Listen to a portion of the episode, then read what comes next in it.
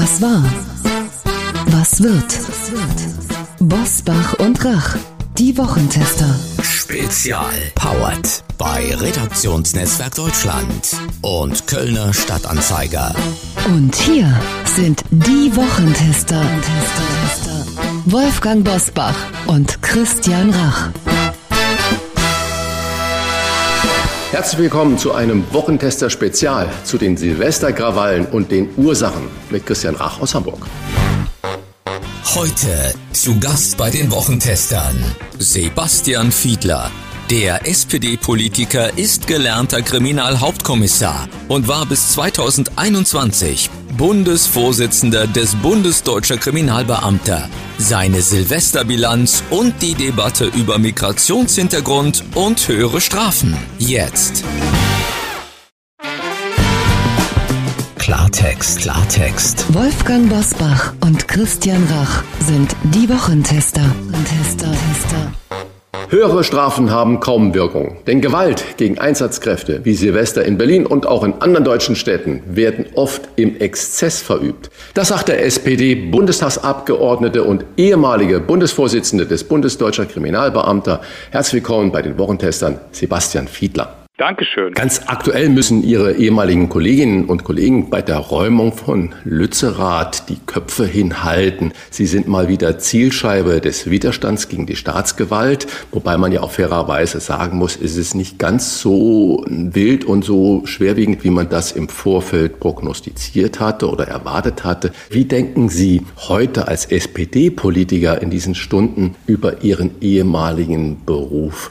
Was sind die Ursachen dieser Aggression? Aggressionen der Polizei gegenüber? Ganz, ganz unterschiedliche, glaube ich. Ich unterhalte mich auch mit Leuten, die das so aus der Brille der Forschung sich schon etwas länger angucken, habe äh, natürlich in den vergangenen Jahren mich sehr intensiv damit beschäftigt und es sind auch durchaus verschiedene unterschiedliche Gruppierungen innerhalb der Gesellschaft, also ich versuche das mal in Abstufungen zu sagen, die sich entweder schwer tun mit dem Staat oder bis hin äh, zu denjenigen, die, den, die manche Organe, Institutionen des Staates als Feindbilder äh, sich erkoren haben. Das ist einfach zu erzählen und zu verstehen bei denen, die wir so als Extremisten bezeichnen.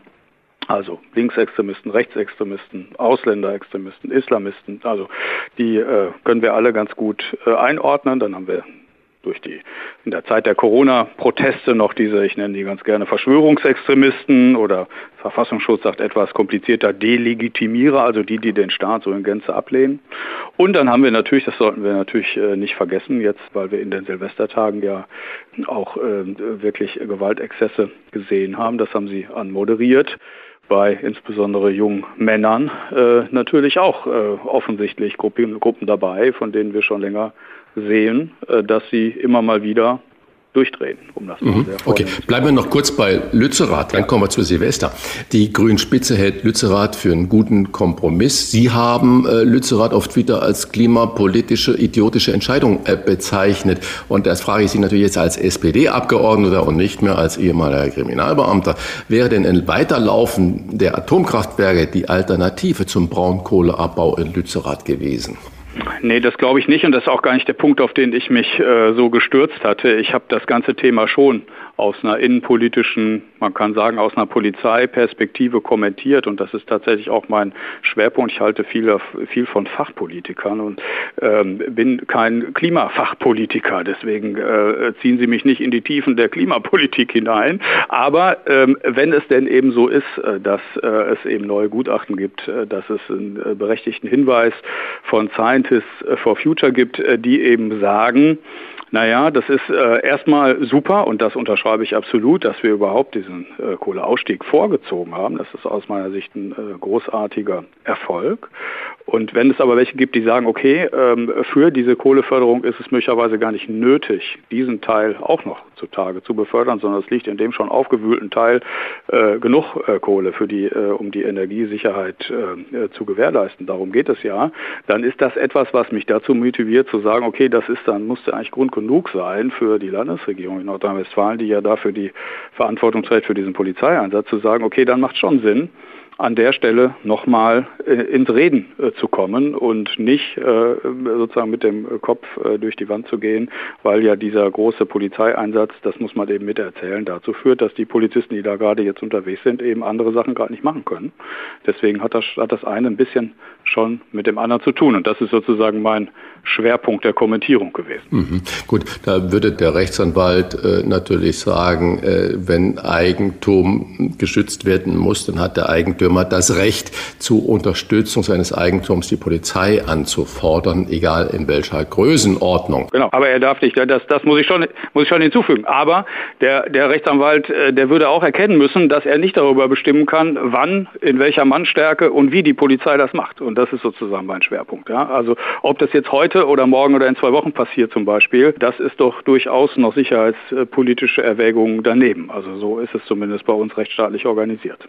Ja gut, und da haben ja auch die Gerichte aber im Moment den Eigentümern und dem Land oder der Polizei auch Recht gegeben und gesagt, ab sofort dürfte genau. das, was ist dann höchstrichterlich entschieden, machen. Und dann genau, ist natürlich eine, eine einsatztaktische Frage, ja. wie lange schiebe ich das genau. hinaus? Genau, exakt, exakt. Das ist genau mein okay. Punkt. Dann sprechen wir über die Silvesterkrawalle. Ähm, denn auch dort gab es natürlich Angriffe auf die Einsatzkräfte in Berlin und in vielen anderen Städten in Hamburg auch. Aus der Sicht von heute, war das für Sie ein normales Silvester oder waren die Angriffe außergewöhnlich, wenn ich jetzt an äh, Silvester 15, 16 in Köln zum Beispiel denke? Hm. Ja, das ist ein bisschen eine rhetorische Frage, glaube ich. Also ähm, und, und zwischen, zwischen 15, 16 hat noch mal vor drei Jahren auch noch mal ein Silvester gelegen. Das ist so ein bisschen aus der Erinnerung, glaube ich, gefallen. Manchmal da hatte die Feuerwehr auch schon über 600 Einsätze. Es gab da äh, in Berlin auch schon Angriffe auf Rettungskräfte und so weiter. Also es reiht sich, es reiht sich ein in, in solche Krawall, äh, Gewaltevents, glaube ich. Ne? Und nicht nur an Silvester, sondern auch, ich darf noch mal kurz an Stuttgart erinnern, vor zweieinhalb Jahren,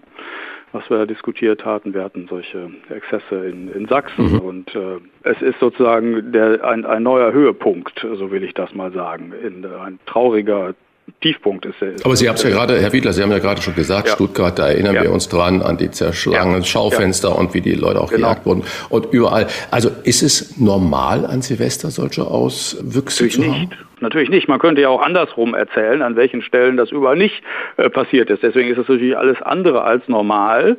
Es ist aber nicht neu. Das ist ja ein großer Unterschied. Ja? Also wir müssen eben sehen, das ist nicht zum ersten Mal passiert. Es ist in diesem aus, in dieser Ausprägung, diesem Ausmaß jetzt ein neuer Tiefpunkt erreicht worden. Das, äh, das muss man sicherlich so beschreiben, weil ich glaube, die Anzahl der Straftaten und die, die da jetzt öffentlich diskutieren, da sind wir uns hoffentlich einig, äh, sind ja nicht alle, die begangen worden sind, sondern alle, die erwischt worden sind. Ähm, also das heißt, äh, das äh, haben wir, glaube ich, so noch nicht gekannt. Ich jedenfalls kann mich nicht erinnern in einem solchen Ausmaß, wie wir das jetzt Silvester hatten, dass, dass wir so etwas hatten. Äh, sollen wir mal eine Wette abschließen, dass spätestens am 21. Januar die Debatte beendet ist und dass es die übliche Aufregung war, die es in den Medien dann überall gibt, wie seit Jahren. Sie haben es ja gerade selber beschrieben und es werden schnelle Urteile gefordert. Nancy Faeser zum Beispiel aus ihrer Partei, CDU-Chef Friedrich Merz, ein veritables Man äh, Problem mangelnder Integration junger Menschen. Oder er sagt bei Markus Lanz, er spricht er von kleinen Paschas, die bereits in der Schule Schule und überwiegend Jugendliche aus arabischem Raum. Die Debatte über Strafen und Migrationshintergrund wird geführt. Wie lange hält das an und äh, wird es Ihrer Meinung nach da überhaupt Konsequenzen geben? Können ja, können ja. Also äh, bis Sie sozusagen den Satz beendet hatten, war ich geneigt zu sagen, ja, ich teile Ihre Sorge aus der Erfahrung heraus, weil äh, solche kriminalpolitischen Debatten tatsächlich dann Höhenflug erreichen. Da gibt es zuweilen nach solchen Ereignissen gesetzliche Änderungen. Dann werden irgendwie Strafen verschärft oder so etwas. So ist es zumindest in der Vergangenheit hier und da gewesen.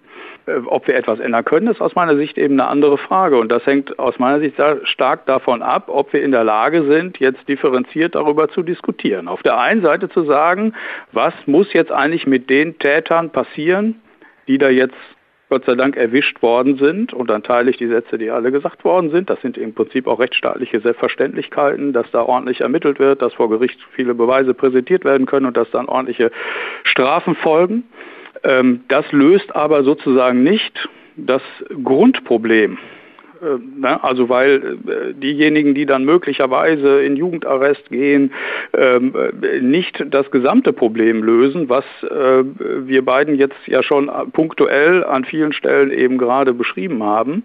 Es ist ja eins, was eben tiefer liegt und was nicht dadurch einer Lösung herbeigeführt wird. Deswegen müssen wir parallel abgesetzt davon natürlich Diskussionen darüber führen, äh, welche Jugendlichen sind das eigentlich genau? Wo kommen die her? Warum werden die gewalttätig? Hat dieser berühmte Migrationshintergrund, ist das wirklich der Schlüssel? Na, also hat das dazu geführt? Da gibt es mehr als viele Fragezeichen, ob das sozusagen das einzige Kriterium ist. Äh, ich habe keinen äh, bisher getroffen, der das, äh, der das ernsthaft behauptet hat. Und deswegen müssen wir tatsächlich schwierige Diskussionen führen, die manchen so ein bisschen abgehoben daherkommen oder dann sagen, na ja, jetzt will er sich hier um harte Strafen drücken. Das ist überhaupt nicht der Fall, sondern muss das eine tun, ohne das andere zu lassen. Das sind aber dann etwas äh, langwierigere Diskussionen, die sind in der öffentlichen Debatte vielleicht nicht so richtig sexy, aber sie haben äh, durchaus mehr Aussicht auf Erfolg. Das will ich schon glauben. Da können wir durchaus äh, ein oder andere, ein oder andere Fragestellung mal besprechen oder die ein oder andere Idee besprechen, die ich dafür sinnvoll halte. Franziska Giffey hat ja dann sofort als Reaktion eine Kommission oder ein Treffen ins Leben gerufen und hat gesagt, darüber äh, müssen wir jetzt diskutieren, um zu ändern. Und ähm, wenn wir jetzt nur die Zahlen nochmal in Erinnerung rufen, in Berlin sind es 145 Täter, jedenfalls die dort festgestellt wurden oder festgenommen wird. Bekannt sind, dass, dass es 139 Männer waren. 38 davon von den Festgenommen haben Einsatzkräfte angegriffen. Zwei Drittel wird dann gesagt, sind deutsche Staatsbürger. Wenn dann der Feuerwehrmann im Interview bei den Tagesthemen aus dem Zusammenhang herausgeschnitten wird, dass er sagt, ich und meine Kollegen wurden eigentlich nur von arabischstämmigen Jugendlichen Jugendlichen angegriffen und das schneidet man raus. Ist es dann rassistisch, wenn man trotzdem fragt, wer von denjenigen mit dem deutschen Pass einen Migrationshintergrund hat? arabischstämmig und Migrationshintergrund ist nochmal ein gewaltiger Unterschied. Äh, ich das mal einpflegen darf. An dem ersten gibt es, äh, glaube ich, Das war nur der, der Feuerwehrmann, der das so gesagt hat, ne? Ich weiß, ich weiß, äh, ich habe das, ich habe das verfolgt. Ich wollte nur darauf hinweisen, wie viele Begriffe da gerade so kursieren. Ähm, ich kann nicht bewerten, was die Redaktion der Tagesschau da, äh, da motiviert hat. Das kann ich nicht sagen. Auf der anderen Seite muss man eben auch sagen, nach meiner Wahrnehmung gibt es ja eigentlich äh, nicht viele ernstzunehmende Menschen, die jetzt gerade in Abrede stellen, dass viele von denen Migrationshintergrund hatten. Das ist ja völlig äh, aus meiner Sicht völlig äh, unstreitig. Ähm, es ist eben nur eine völlig andere Frage, ob das eine ursächlich für das andere war. Ein Menschen macht ja eben nicht nur dieser Teil aus. Es sind eben junge Männer gewesen, welche mit Migrationshintergrund äh, gewesen. Wir wissen noch zu wenig über die ganzen anderen Kriterien, äh, die die erfüllen. In welcher Wohnungssituation haben die gelebt? Wie äh, gut konstituiert waren die? Waren die in guten oder schlechten wirtschaftlichen Verhältnissen? Welche Bildung hatten die? Hatten die tolle Arbeitsstellen oder nicht? Das kommt schon alles noch mit zum Gesamtpaket, was wir uns angucken müssen. Dazu Migrationshintergrund ist sozusagen nur ein Punkt und schon mal erst recht helfen, irgendwie Sätze mit, mit Abschiebung, die ich auch äh, in der Debatte gehört habe, deswegen schon allein nicht weiter, weil ganz, ganz viele von denen ja einen deutschen äh, Pass haben und, äh, und, und ich würde auch tatsächlich sagen, es sind eben unsere jungen Männer, die das gemacht haben und nicht irgendwelche externen, mit denen wir irgendwie nichts zu tun haben oder derer wir uns irgendwie entledigen können. Das ist unser gesellschaftliches Problem, was wir haben und wir müssen das auch lösen. Dann schlagen wir mal in, Bogen von Lützerath zu Neukölln. Halten Sie es denn für möglich, dass die Motive von Krawall und Widerstand gegen den Staat bei den Klimaaktivisten von Lützerath, und das ist ja jetzt heute nur das Symbol, so ähnlich sind wie bei den äh, Jugendlichen aus, äh, auch nur als Symbol, das Wort Neukölln? Äh, nein, nein, nein. Kann man das in Verbindung bringen? Oder hat nicht das mal im entferntesten, noch nicht mal im entferntesten, äh, glaube ich.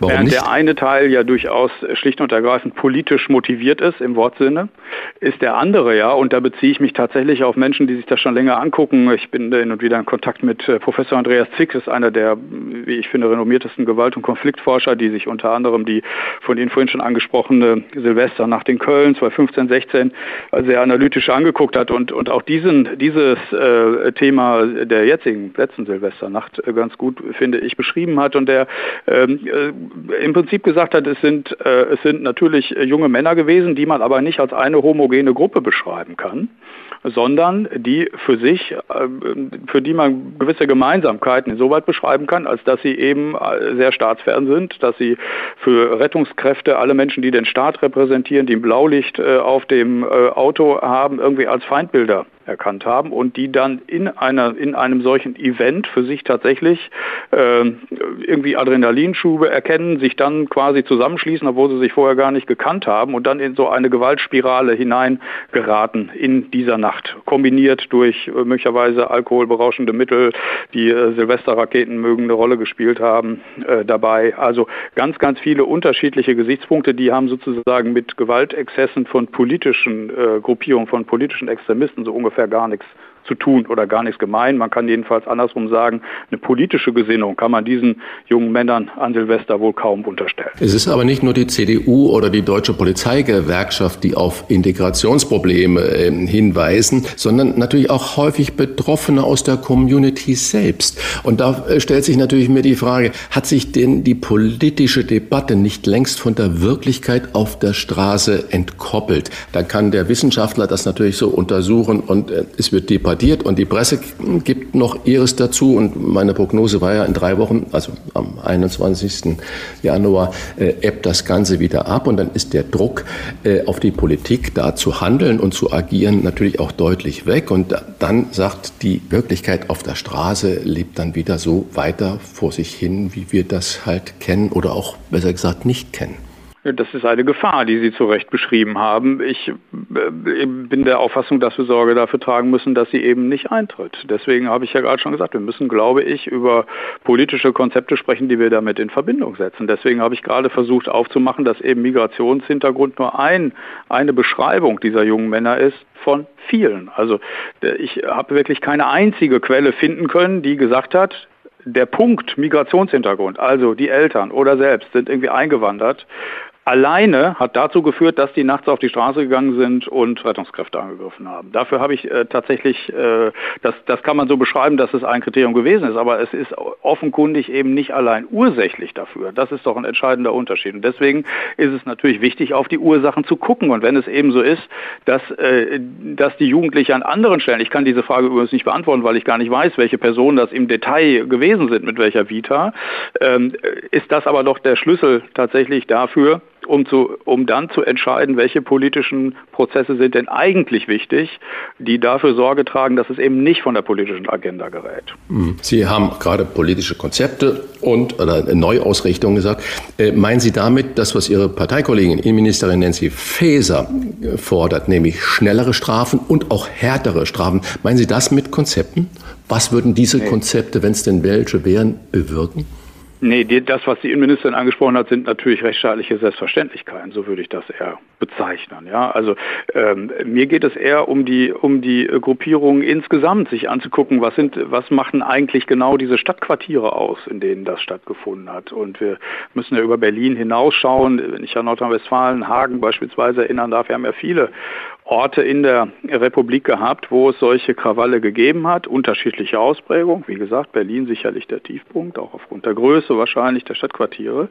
Ähm, dann, dann ist es doch so, dass wir uns angucken müssen, was läuft entweder in diesen Stadtquartieren falsch, äh, wie gut ist da tatsächlich Jugendarbeit ausgestaltet, was ist an integrativen Angeboten vor Ort vorhanden oder nicht vorhanden. Das sind die entsprechenden Stellschrauben, von denen ich sagte, die sind politisch nicht so richtig sexy. Ja? Also weil man sie nicht mit kurzfristigen Erfolgen direkt verbinden und auch vermarkten und verkaufen kann. Sie sind aber umso wichtiger, weil wir, glaube ich, eben Konzepte wirklich mit Leben füllen und aufrechterhalten müssen, die in drei, vier, fünf, sechs Jahren äh, wirken und noch immer wirken und nicht nur eben diesen kurzfristigen gerichtlichen Erfolg sozusagen als Zielsetzung haben.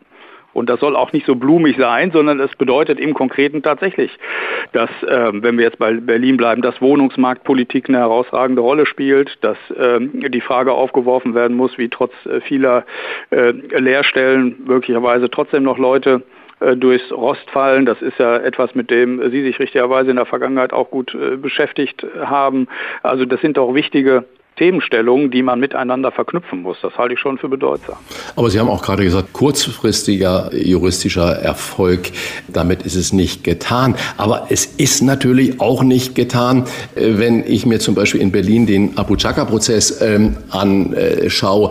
Der tagt das Gericht am Montag. Jetzt höre und staune, äh, das 90. Mal. Die FAZ hat einen Vergleich äh, erstellt im Lübcke-Prozess. Wir erinnern uns alle an die Ermordung des Kasseler Regierungspräsidenten. Gab es 45 Verhandlungstage. Im Polizistenmordprozess von Kusel nur 21 Verhandlungstage. Es geht nicht um Mord, sondern um den Streit zwischen zwei ehemals gut befreundeten Musikern, Rappern oder sein früherer Manager, also Rapper Bushido und der Manager hieß Abu Chaka. Da braucht es nicht doch schnellere Symbole gegen diese Form der Kriminalität, wenn ich mir, äh, erzählen Sie das mal jemand auf der Straße mit 90 Verhandlungstagen.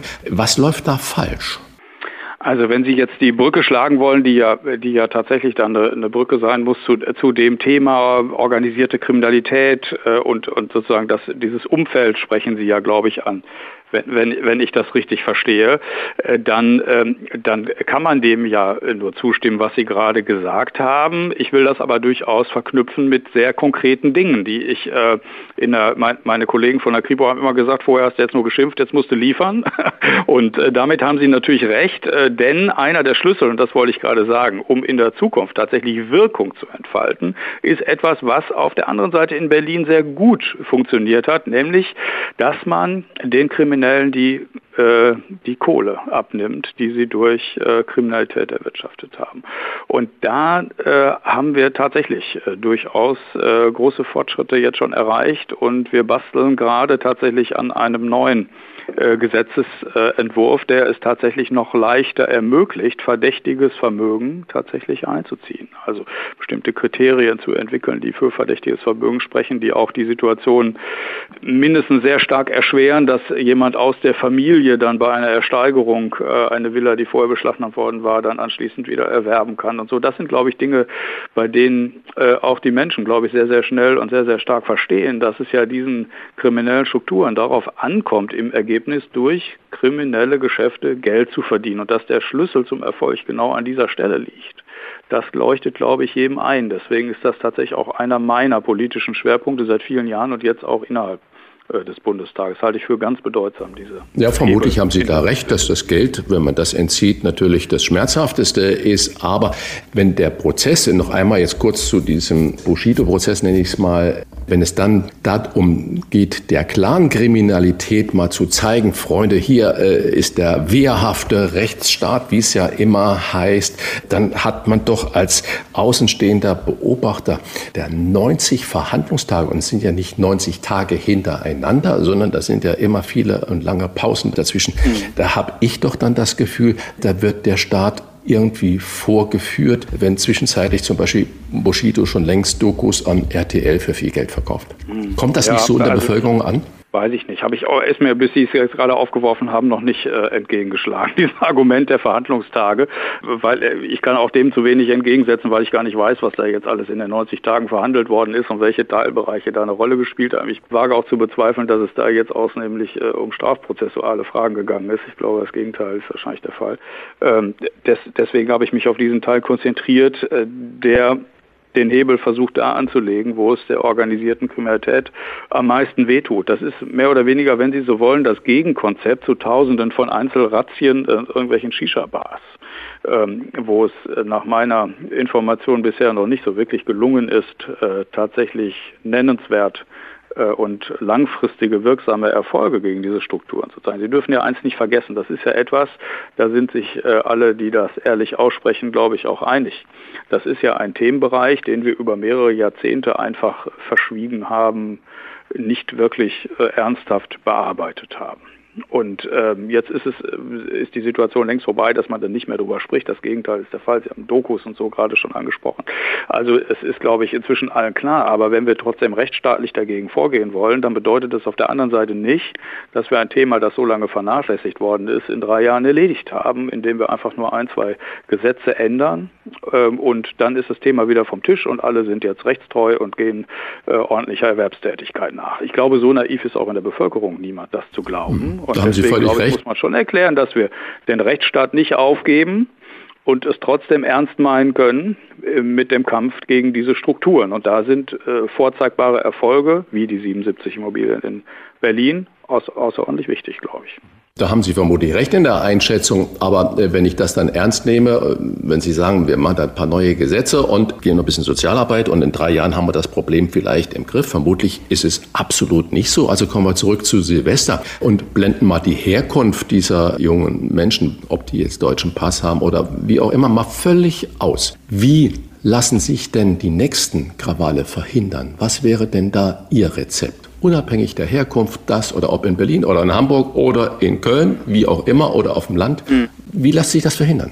Ich fange vielleicht gar nicht mal, äh, ohne das äh, auszublenden, sondern da, da, da würde ich im zweiten Schritt äh, auch gerne darauf zu sprechen kommen. Ich fange aber, ich aber mit dem näher liegenden Teil tatsächlich an. Ähm, sie lassen sich alleine dadurch besser verhindern, indem die Polizeikonzepte tatsächlich auch ein bisschen besser sind. Das gilt für alle Städte in Deutschland, in denen das nicht so gut funktioniert hat. Das äh, gehört, glaube ich, mit so weit dazu. Es muss zu den Konzepten dazugehören, dass man vorher vorhersieht, wo solche Krawalle passieren, dass entsprechende Räume innerhalb einer solchen Stadt nicht zugänglich sind, dass es entsprechend kanalisiert werden kann.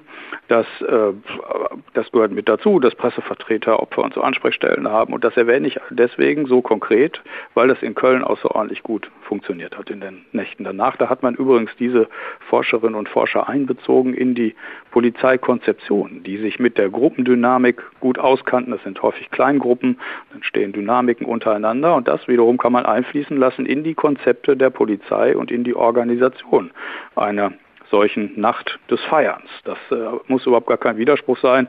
Und dann kann man daneben als einen Teilaspekt durchaus darüber diskutieren, auf welche Weise man mit Feuerwerkskörpern umgeht. Das ist, glaube ich, glaube ich, ein Punkt, ähm, den darf man nicht jetzt völlig ausblenden, der ist selten diskutiert worden, aber Polizeikonzepte an sich spielen, glaube ich, eine bedeutende Rolle. Und der andere Teil ist natürlich der, und da haben Sie richtigerweise längere Linien aufgezeigt. Er hat mit den Jugendlichen zu tun. Einerseits mit denen, die da jetzt äh, über die Stränge geschlagen sind oder das immer wieder tun. Und mit der zweiten Frage, die mindestens genauso bedeutsam ist, für wie verhindern wir denn eigentlich, dass nicht künftig noch weitere dererlei Jugendliche entstehen und auf diesen falschen Pfad gelangen und den Staat als Feindbild für sich erkannt haben. Und äh, deswegen gehören hier die Themen die wir besprochen haben, zusammen. Auf der einen Seite muss der Staat hier vorzeigen, dass die, die da jetzt erwischt werden, harte Strafen kriegen. Das wirkt nämlich präventiv auch auf, für alle Maßnahmen. Es muss sozusagen in dieser, äh, in dieser Peer Group, innerhalb der Jugendlichen klar sein, wer da erwischt wird. Der kriegt vom Staat auf die Finger. Das ist für Prävention immer außerordentlich wichtig. Und dann muss dazu gehören, dass die Gerichte gut ausgestattet sind, dass die Prozesse gut schnell laufen und dass auf der anderen Seite natürlich Jugendarbeit, und damit meine ich die Menschen, die diese Arbeit leisten, so gut ausgestattet ist, dass man dort auch wirksam tatsächlich mit diesen Jugendlichen arbeiten kann, um rauszukriegen, was läuft da schief und welche Maßnahmen kann ich einleiten. Da kann ich nicht tiefer ins Detail gehen, weil ich die Struktur nicht gut genug kenne hier, das gehört so weit dazu. Aber die beiden Dinge müssen zueinander kommen, das glaube ich schon.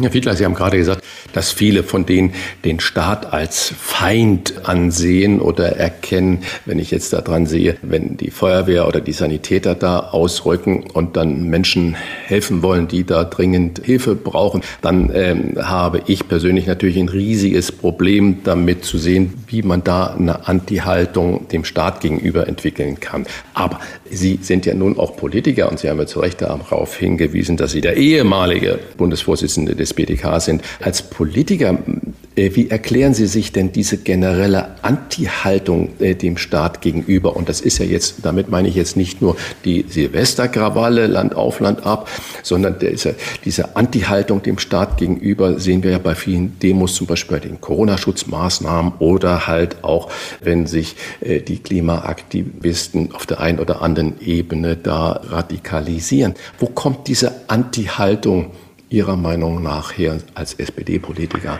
Ich muss? Ihnen sagen, und bin, bin ja Politiker und kein Forscher, wie Sie schon so recht gesagt haben. Ich habe mehr Fragezeichen als Antworten dazu. Ich, ich, kann, es, ich kann mehr oder weniger Ihre Beschreibung ähm, nur erweitern, weil sie sich im Kleinen wie im Großen im Prinzip zeigt. Wenn ich vor Ort in meinem Wahlkreis im Ruhrgebiet, äh, Mülheim an der Ruhr und ein Teil von Essen, mich äh, mit Leuten unterhalte, die in der Abfallentsorgung arbeiten, dann schildern die Situationen, wo in diesem Fall, die ich jetzt vor Augen habe, die Situation auch Jugendliche quasi vor deren Augen, während die die Plätze dort reinigen, Müll hinschmeißen in der Erwartungshaltung, die räumen das ja jetzt weg.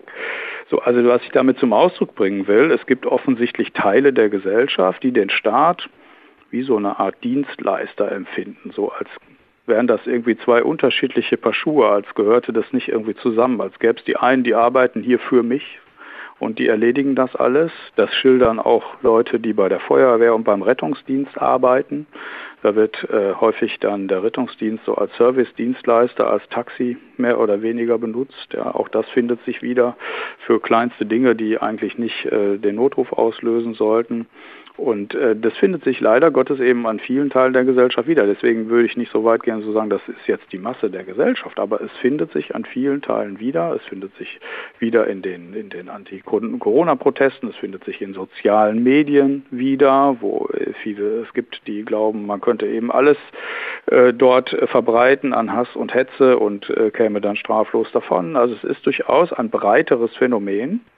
Das will ich durchaus unterschreiben. Das ist einer der Gründe dafür, und ich will das ausdrücklich betonen, das ist nicht die Lösung für diejenigen, die da Krawall an Silvester gemacht haben, sondern es ist wirklich weit in die Zukunft gedacht. Ich finde deswegen die Vorschläge des Bundespräsidenten genau richtig, die eine Debatte über soziale Pflichtjahre ernsthafter zu führen, als es in der Vergangenheit gewesen ist. Ich halte das für in die Zukunft gerichtet für ein sehr gutes Konzept. Und Pflicht will ich durch, durchaus dazu sagen, da reagieren sofort ganz viele äh, allergisch, kann ja auch bedeuten, dass der Staat sagt, wir entwickeln mal ganz viele Anreizsysteme. Sie kennen Mafiafilme, da sagt man immer ein Angebot, das du nicht ablehnen kannst.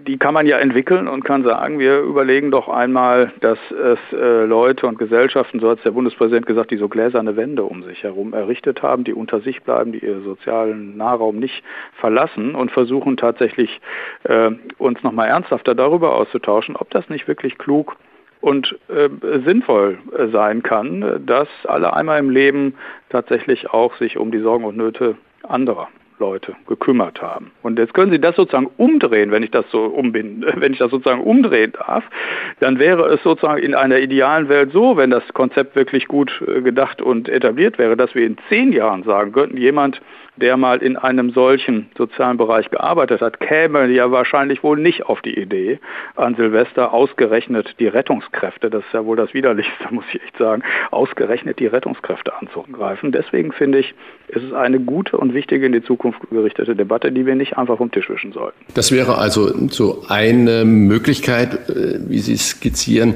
um diese ja nicht von der Mehrheit, aber von einer Minderheit äh, getragene Anti-Staatsstimmung, die ja viele schon für demokratiegefährdend halten, die das umkehren könnten, wenn sie sagen, ein soziales Pflichtjahr oder wie auch immer man das ausgestaltet, ob das neun Monate sind oder immer, wäre noch dahingestellt. Das könnte das irgendwie ein bisschen drehen?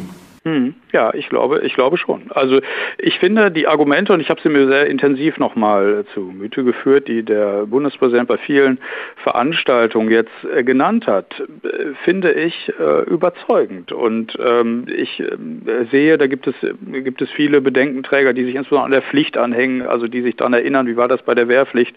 Also nach dem Motto, wer nicht mitmacht, kommt im Zweifel in Haft und so. Das wäre jetzt nicht mein, meine Herangehensweise und mein Konzept. Aber ich, ich finde eben, es ist relativ relativ leicht, so eine Debatte mit so Killer-Argumenten vom Tisch zu wischen und zu sagen, da wollen wir jetzt gar nicht weiter drüber sprechen und, äh, und weiter sozusagen äh, alle möglichen Zustände der Gesellschaft zu beklagen. Aber ich finde, wir sind eben auch in der Pflicht und Verantwortung, solche breiteren Debatten wirklich ernsthafter zu führen und uns ernsthafte Konzepte zu überlegen, wie wir mehr Menschen in der Gesellschaft dafür begeistern können, in anderen Berufsgruppen mal für eine Weile äh, sich für andere einzubringen. Das finde ich ein wahnsinnig gutes und nachvollziehbares Konzept und ich will das andersrum ausdrücken, mir fallen kaum Gegenargumente ein, die sich wirklich hören lassen, sondern ich glaube, es wäre ein Gewinn für diejenigen, die das machen und ein Gewinn für alle, weil es, glaube ich, den gesellschaftlichen Zusammenhang stärkt und das ist sozusagen die Kurve. Je größer der gesellschaftliche Zusammenhalt, je weniger Kriminalität entsteht. Das, dieser Zusammenhang gilt auf jeden Fall. Das ist ja schon eine, eine starke Aussage. Was ist Ihr Beitrag, um das Vertrauen in die Politik zurückzugewinnen? Ich versuche mich äh, so gut es geht mit äh, Politikbereichen und ich bin auch dankbar, das machen zu dürfen in der Fraktion, das ist jetzt nicht unbedingt selbstverständlich, auseinanderzusetzen, die möglichst konkrete Fortschritte im Bereich der Kriminalpolitik erzeugen. Ich habe ein Beispiel vorhin genannt. Das ist ein sehr konkretes. Ich versuche mich sehr intensiv dazu einzubringen, im Bereich der Geldwäschebekämpfung ähm, Verbesserungen zu erzielen, weil ich glaube, das ist ein Schlüssel für ganz viele andere Kriminalitätsfelder. Ähm, äh, wir äh, diskutieren sehr intensiv und Sie wissen, das ist ein kontroverses äh, Thema in Teilen, wie wir den Kinderschutz verbessern können. Eines der schlimmsten Kriminalitätsfelder überhaupt. Sie kennen die Kontroverse um die Speicherung von äh, IP-Adressen und wissen wahrscheinlich, dass ich die Haltung der Bundesinnenministerin da äh, nachhaltig unterstütze, dass wir das brauchen, um da besser werden zu können, weil wir den Kinderschutz dadurch, glaube ich, äh, verbessern können. Also was ich damit sagen will, ohne jetzt, ohne Ihnen jetzt so eine lange Aufzählung zu machen, die die Hörerinnen und Hörer im Zweifel langweilt, ich äh, versuche tatsächlich deutlich zu machen, dass wir sehr wirksame Maßnahmen einleiten können. Und die haben häufig damit zu tun, ähm, dass man sie einerseits gut erklären muss, das ist nicht immer einfach, weil die dahinterliegenden Konzepte teilweise komplex sind, aber man muss erklären, an welchen Stellen sie tatsächlich Wirkung entfalten und helfen. Und da könnte ich jetzt sozusagen, könnten wir jetzt noch eine Stunde weiter erzählen und Sie könnten sich eines der Themen raussuchen, aber der entscheidende Teil ist, man muss den Leuten erklären, wir machen hier was, das ist nicht irgendwie abgehoben und hat mit nichts was zu tun, sondern wenn wir uns jetzt mit sehr komplexen Fragen der Geldwäsche beschäftigen, dann hat das damit zu tun, dass wir den Kriminellen die Kohle abnehmen wollen und das wiederum führt dazu, dass wir ihnen wirklich wehtun können und wirklich diese Kriminalität anschließend zurückdrängen oder möglicherweise verhindern können. Und dererlei Themenstellungen interessieren mich am meisten und da versuche ich äh, deutlich zu machen, was wir hier tun und warum wir das tun. Und ich glaube, dass das die Leute auch gut äh, verstehen und das für wichtig halten. Nicht wehgetan hat das Gespräch. Vielen Dank für die klaren Worte an Sebastian Fiedler, SPD-Politiker und ehemaliger Bundesvorsitzender des BDK. Danke, Herr Fiedler. Ich danke Ihnen herzlich. Bosbach und Rach. Im Internet diewochentester.de. Das war unser Wochentester-Spezial zu den Silvesterkrawallen und den Ursachen mit Unterstützung vom Kölner Stadtanzeiger und dem Redaktionsnetzwerk Deutschland. Wenn Sie Kritik, Lob oder einfach nur eine Anregung für unseren Podcast haben, schreiben Sie uns auf unserer Internet- und auf unserer Facebook-Seite. Was war? Was wird? Wolfgang Bosbach und Christian Rach sind die Wochentester. Ein Maßgenau Podcast. Powered bei Redaktionsnetzwerk Deutschland und Kölner Stadtanzeiger.